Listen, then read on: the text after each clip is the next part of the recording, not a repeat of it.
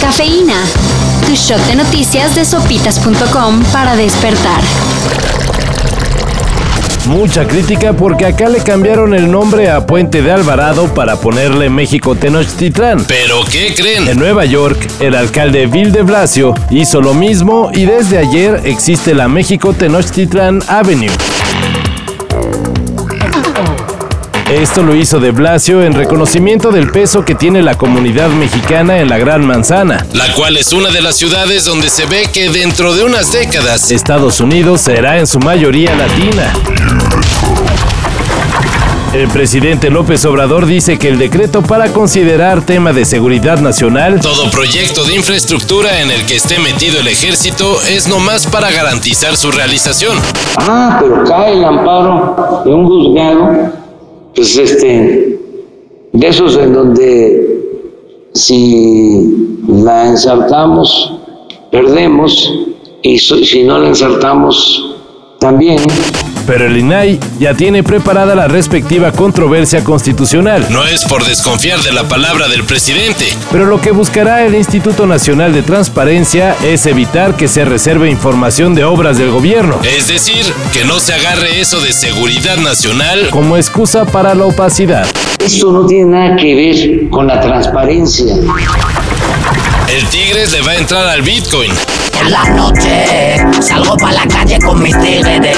Ayer el Club Regio anunció una nueva alianza con la plataforma de criptomonedas Bitso. con la cual comenzará a ver qué onda con el manejo de activos virtuales. Con esto, Tigre se convertiría en el primer equipo de México en aceptar pagos en su tienda virtual y taquillas con Bitcoin. Pero todavía no se anuncia cuándo. Aunque el primer experimento sería pagar el sueldo de jugadores con criptomonedas. Claro, güeyes no son. Además, hay que recordar que el Banco de México ya dijo que por el momento este tipo de activos no son legales en el país.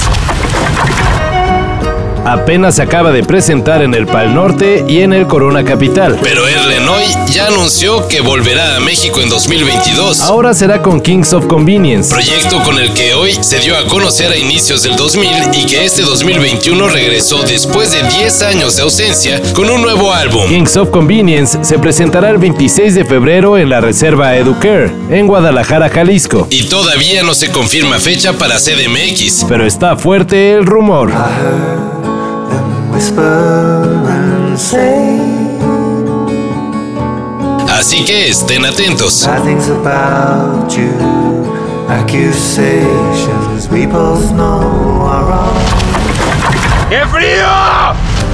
Están fuertes los fríos, Y aunque sea uno con una cobijita en casa, pero hay gente que necesita ayuda. ¿cómo ayudar? Bueno, pueden hacerlo por medio de la UNAM, que inició una colecta de ropa de invierno, edredones y cobijas. La, las cuales hará llegar a albergues y personas en situación de calle, colecta se realiza en la planta baja de la DGOAE, entre las facultades de arquitectura e ingeniería, de 10 a 15 horas. de lunes a viernes. Así que ya saben, Para esto y mayor información, en sopitas.com. Cafeína. Shot de noticias de sopitas.com para despertar.